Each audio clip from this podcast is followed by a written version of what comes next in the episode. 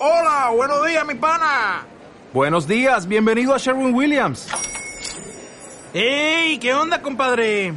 ¿Qué onda? Ya tengo lista la pintura que ordenaste en el ProPlus app. Con más de 6.000 representantes en nuestras tiendas listos para atenderte en tu idioma y beneficios para contratistas que encontrarás en aliadopro.com. En Sherwin Williams somos el aliado del PRO. Señor de la Santa Cruz, de nuestros enemigos, líbranos, Señor Dios nuestro. En el Padre y del Hijo y del Espíritu Santo. Amén. Señor mío y Dios mío, creo firmemente que estás aquí, que me ves y que me oyes. Te adoro con profunda reverencia. Te pido perdón de mis pecados y gracia para hacer con fruto este rato de oración. Madre mía Inmaculada, San José, mi Padre y Señor, Ángel de mi guarda, interceded por mí.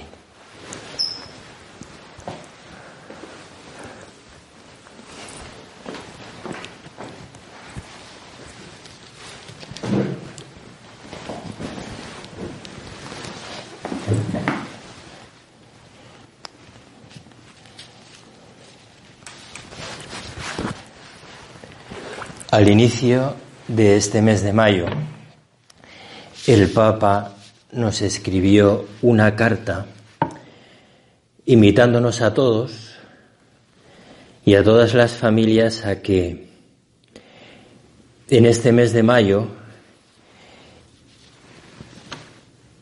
tratáramos muy especialmente con un gran amor y una gran devoción y una gran ternura a la Santísima Virgen María.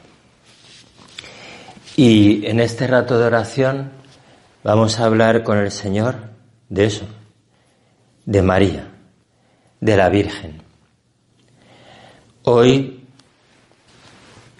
además, es un aniversario muy especial aquí en Castellón, porque celebramos el aniversario de la coronación de la Virgen, de la Madre de Dios de Lledó, justo después de celebrar su fiesta ayer.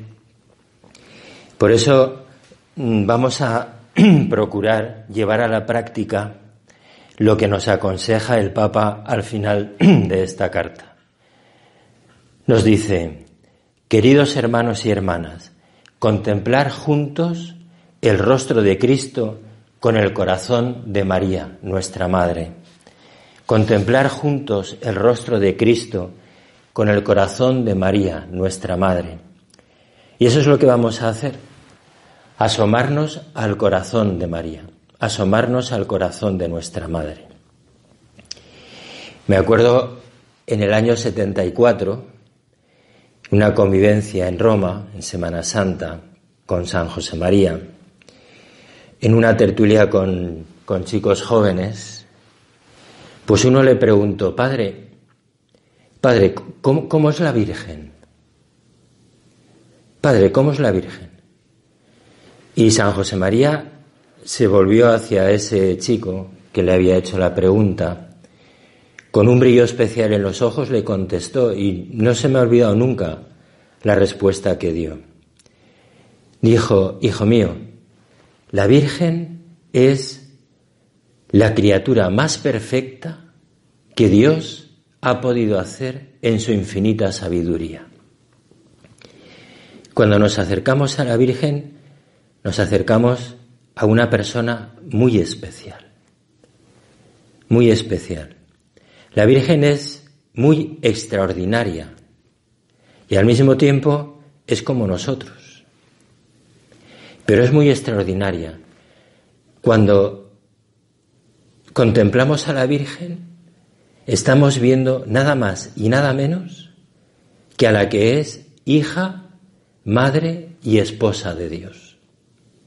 Eso es, eso es, eso es increíble.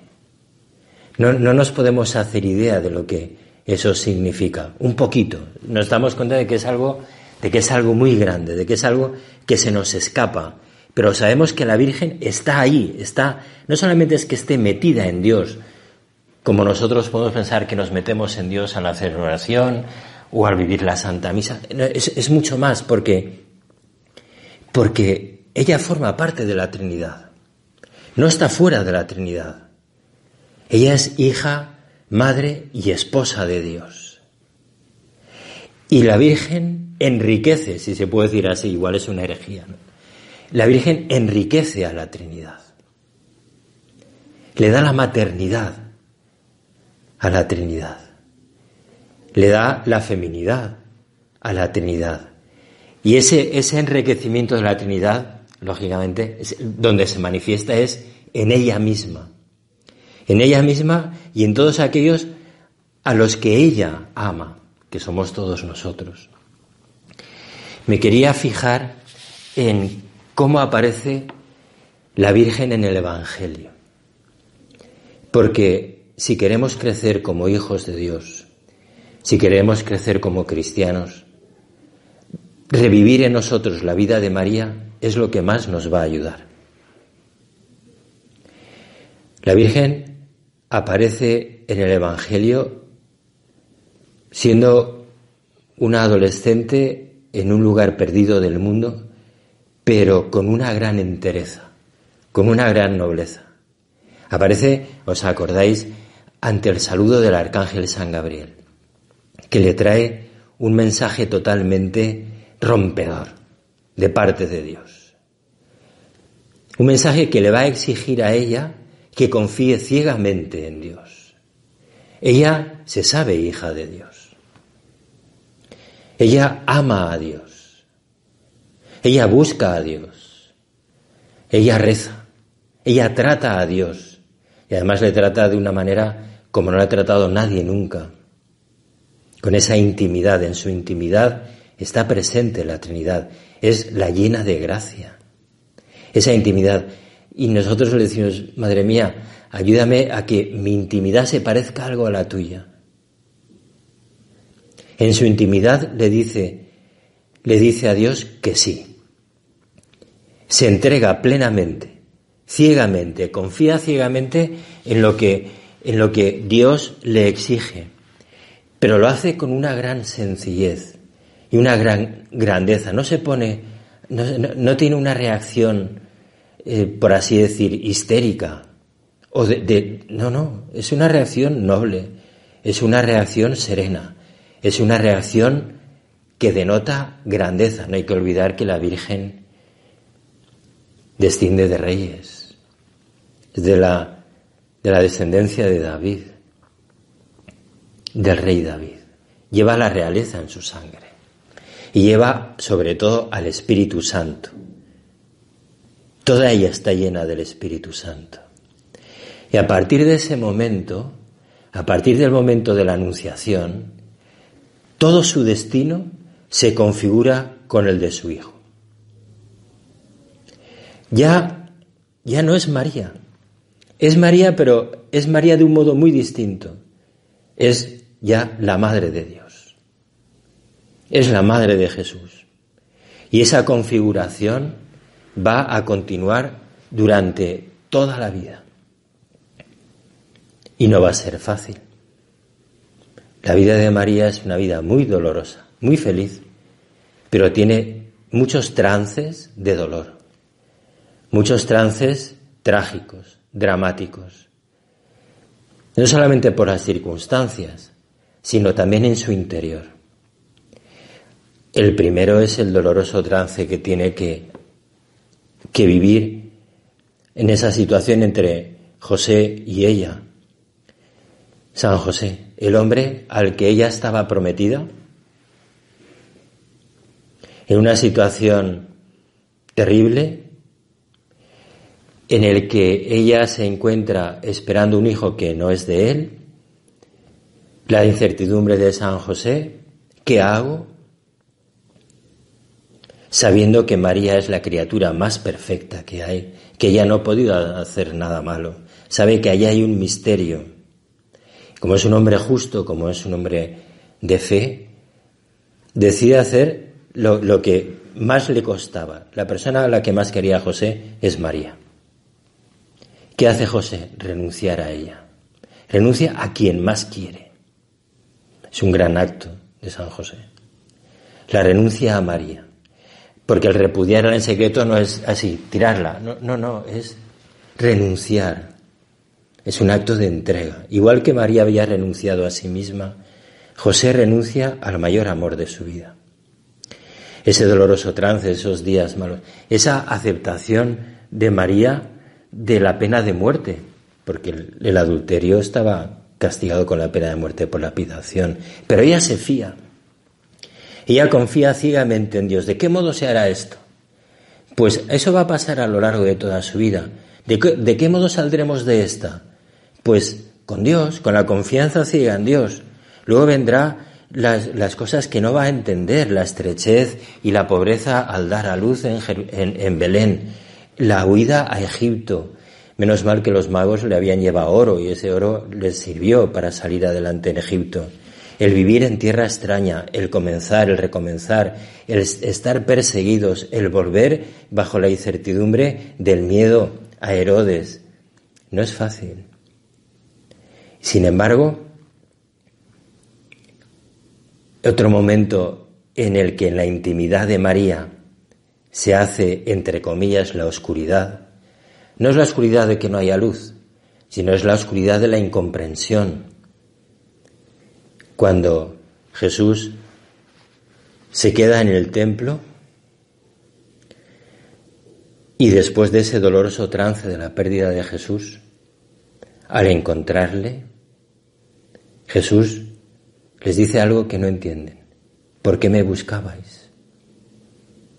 Y María, María no, puede no puede quedarse ahí, pero ¿cómo nos has hecho esto? No sabes lo mal que lo hemos pasado. No sabes, no sabes, es que ha sido terrible. ¿Por qué me buscabais? No sabéis que yo debo, que yo debo ocuparme de las cosas de mi padre. Ella no lo comprende. José no lo comprende, pero lo guarda en su corazón. Lo guarda en su corazón. Y luego vienen esos años en Nazaret esos 18 años silenciosos, pero llenos de contenido, de vida familiar, de vida de trabajo, de amor, de cariño, que hay en el corazón de María. Absoluto amor a su Hijo. Y así crece Jesús. Crece en el corazón de su madre. Crece en el amor de María. Pero aún le falta a María por por pasar por muchos trances dolorosos. Ella, cuando el Señor se va de casa, se va de su casa y empieza la vida pública, pues en algunos momentos puntuales parece que le acompaña en Caná. Ella está a su lado. Haciendo que el Señor adelante su hora, haga el primer milagro la hora en que se empieza a manifestar a los hombres, porque el primer fruto de ese milagro es que los apóstoles creen en Él. María hace que los apóstoles crean. María empuja al Señor a manifestarse. María empuja a que la luz empiece a iluminar la tierra, la luz de luz. Pero tiene que escuchar palabras que no entiende. Cuando aquella mujer le dice a Jesús, dichoso el vientre que te llevó, los pechos que te amamantaron, Jesús responde de una manera en que parece que deja de, lado a su, a su madre. Dichosos más bien los que escuchan la palabra de Dios y la ponen en práctica. ¿No parece eso algo inapropiado? Porque podría haber dicho, ¿qué razón tienes? Sí, viva mi madre. Y sin embargo, aunque María es la persona que mejor escucha y que mejor pone en práctica la palabra de Dios.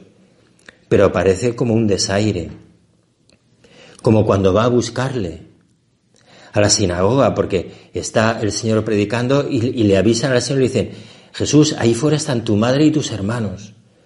Y el Señor, pues parece que en vez de decir, oye, qué bien, que, vengan, o, voy, o, se levanta y va a ver, dice, no, ¿quién es mi madre y mis hermanos? otro nuevo desaire. María lo comprende, lo entiende, No lo, guarda, lo guarda en su corazón. Y lo comprende con la luz de la fe, pero no lo entiende. No lo entiende. Señor, ¿cuántas veces en nuestra vida nosotros no te entendemos?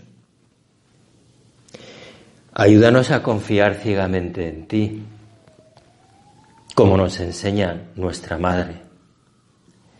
Señor, a veces no te entiendo porque no quiero escucharte. Ayúdame a que te escuche como te escuchó tu madre, como te escuchó María, como te escuchó la Virgen. Ayúdame a ser como ella. Ayúdame a quererte como ella. Ayúdame a no darte la espalda cuando no te entienda o cuando parece que, que, me, que me, contestas o respondes a mis, a mis necesidades o mis peticiones con un desaire. Haz que haga como María, que confíe siempre en ti ciegamente. Toda la vida de María está, está llena de Jesús y toda la vida de Jesús está rodeada por la cercanía de su madre. Y cuando llega el momento, el momento más trágico, más dramático, de tu pasión y tu muerte en la cruz, María está allí, al pie de la cruz, desgarrada. ¿Cómo volvería a su memoria aquellas palabras de Simeón? Una espada traspasará tu alma. Y esa espada que le ha ido traspasando durante toda la vida, ahora la traspasa de una manera absolutamente desgarradora. Si no muere al pie de la cruz María es por una gracia muy especial de Dios. Pero ahí está, al pie de la cruz. Y al pie de la cruz, María sufre un nuevo desaire por parte de Jesús. Mujer, ahí tienes a tu hijo. Y ella no soy tu hijo. Tu hijo es el que tienes a tu lado. Y María acepta, sin comprender, pero acepta, porque sabe que eso es lo bueno, porque sabe que eso es lo que Dios quiere, lo acepta y adopta a Juan como hijo y en Juan a todos nosotros. Qué gran misterio. Ese es el gran misterio la cercanía de María a Jesús y la infinita distancia que hay entre Jesús y María. Porque María vive para Jesús y Jesús vive para el Padre. Y ese vivir Jesús para el Padre se hace posible por el sacrificio de María, por el sacrificio de la Madre. Pues allí son las madres. No hay amor como el amor de una madre que está absolutamente dispuesta a sacrificarla, a sacrificarlo todo por su hijo, aunque no lo comprenda, aunque no lo entienda. Es ese gran misterio de la absoluta unión de María con Jesús y de la absoluta, entre comillas, lejanía entre Jesús y María. Luego lo va a entender, lo entenderá en Pentecostés cuando llegue el Espíritu Santo, pero ahora no lo entiende. Por eso es maestra de fe. Nadie ha tenido más fe que María. Nadie. Absolutamente la mayor fe que ha habido en, la humanidad es, la, suya. Una fe que le llevó al amor, a la entrega ciega a Jesús. Una entrega perseverante, que no desfalleció, que no decayó y que luego se mantiene. Por eso lo que define a María en el Evangelio es esa actitud interior de guardar todo en su corazón, de guardar todo en su intimidad.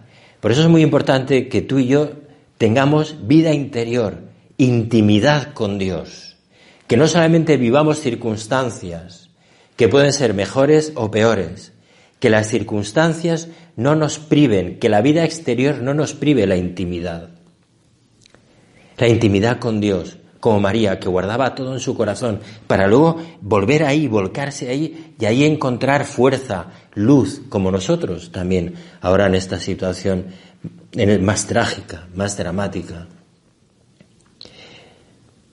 Lo que define a María son aquellas palabras de Isabel. Dichosa tú que has creído. Eres feliz porque has creído. Nada te puede quitar la felicidad porque has creído. Y nada te podrá quitar la felicidad a ti ni a mí si creemos. Si somos personas de fe. Por muchas cosas que nos ocurran, por trágicas que sean las circunstancias, por, por pecados graves que cometamos, por que no perdamos la fe, que seamos personas de fe, porque entonces siempre volveremos. Volveremos a Jesús por María. Siempre a Jesús por María. Siempre a Jesús por María. Y ella siempre lo siguió en la fe. Y gracias a eso, Gracias a eso, tú y yo somos hijos de Dios. Gracias a la fe de María, tú y yo somos de la familia de Dios. Por eso siempre le estamos dando gracias. Meter a María en nuestra vida, que esté presente en todo y para todo, como nos decía don Álvaro, el primer sucesor de San José María, al frente del Opus Dei. Meter a la Virgen en todo y para todo. El Santo Padre, para este mes de mayo, nos, nos dice en la carta, en este mes es tradición rezar el rosario en casa con la familia. Hagámoslo, sigamos haciéndolo. Aunque pueda costar un poquito, pero vale la pena, y a lo mejor si hay niños pequeños y se cansan, pues un Ave María, un misterio, pero rezar el rosario en casa y recorrer en los misterios del rosario los misterios de la vida de María, que nos llenarán de Jesús, nos llenarán de Dios, nos llenarán de luz, nos llenarán, nos llenarán de salvación, nos llenarán de alegría, nos llenarán de esperanza. Bienaventurada tú que has creído, dichosa tú que has creído.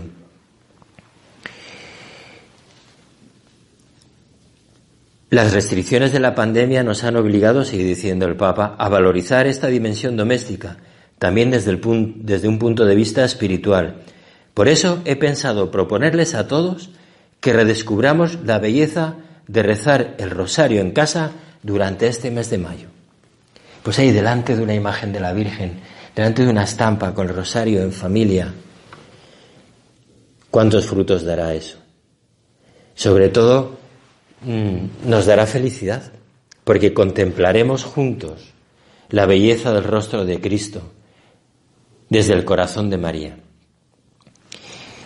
Y el, el Papa, pues, nos recomienda terminar el rosario con esas dos oraciones que nos envió. En una de ellas recoge al final la primera oración que se compuso para la Virgen. El subtum presidium, bajo tu protección nos acogemos, Santa Madre de Dios. Es nuestra Madre. Cuando la Virgen se apareció al, indio Juan Diego en México, la Virgen de Guadalupe. Juan Diego estaba preocupado por bastantes cosas graves. Dijo, no te preocupes, hijo mío, no estoy yo aquí, que soy tu madre. Pase lo que pase, no estoy yo aquí, que soy tu madre. Estemos muy cerca, muy cerca de ella, siempre, siempre pegados a María. Una estampa, una imagen de la Virgen, el rezo del rosario, la Santa Misa. Siempre María con nosotros, igual que María estuvo siempre con Jesús. Nosotros siempre con María. Y de su mano recorreremos el camino de nuestra vida, con cruz, pero sin perder la fe, creciendo en la fe, creciendo en la felicidad, hasta alcanzar la vida eterna, porque ella que es nuestra madre nos está esperando. Vamos a acudir a ella con devoción, en serio, haced el propósito, hagamos el propósito de que el rosario sea esa herramienta, ese instrumento que haga crecer la devoción en nuestra casa, en nuestra familia, a la Virgen. Y entonces no tendremos nada que temer, porque siempre está María con nosotros.